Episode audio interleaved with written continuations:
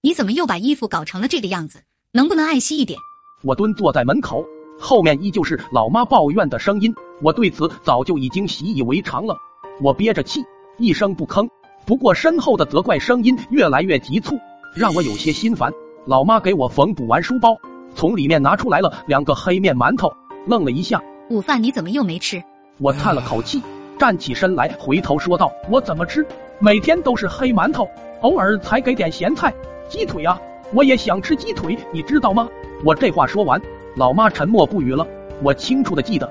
每天中午，同学们都是猪肉、粉条、鸡腿，而我只有眼巴巴的羡慕，甚至还怕同学取笑，因为中午不吃饭的缘故，早晨我都会吃的很多。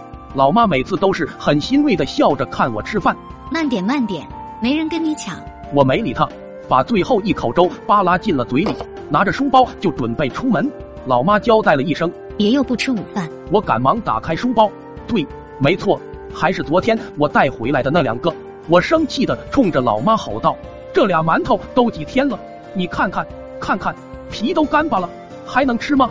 要是以后都是这样的饭，我宁愿不吃。”说着，用力的把馒头丢了出去。老妈刚要冲出去捡，也是巧，村里的流浪狗叼着馒头就跑了。这下好了，再也不用看见那两个馒头了。我愤怒的踢了下门，头也不回的上学去了。半路上突然想到，老师昨天特地的嘱咐过。让我们带点柴火去学校，说是冬天了取暖用。好家伙，差点忘了，这要是到了学校，还不得被老师臭骂一顿？我一边懊恼着自己的记性，一边责备着老妈。要不是今早晨她闲的没事惹我生气，我怎么会把这重要的事情给忘了？回到院子，我就准备找袋子装一些柴火，突然就听见屋里传来了碗筷的响动，还有老妈吧唧嘴的声音。我的天呐！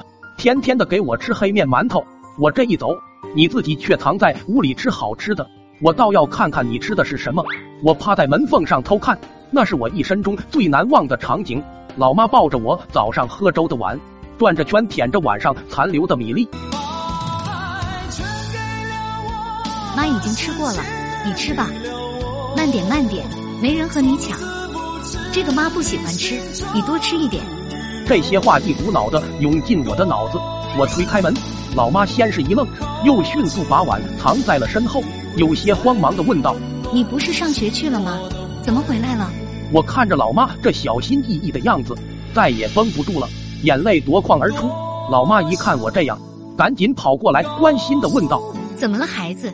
是摔着了，还是哪不舒服？”我趁机抱住了他，好似有一种扑空的感觉。他是那么的瘦弱。依稀记得上一次不是这样的，我已经多久没抱过他了？妈。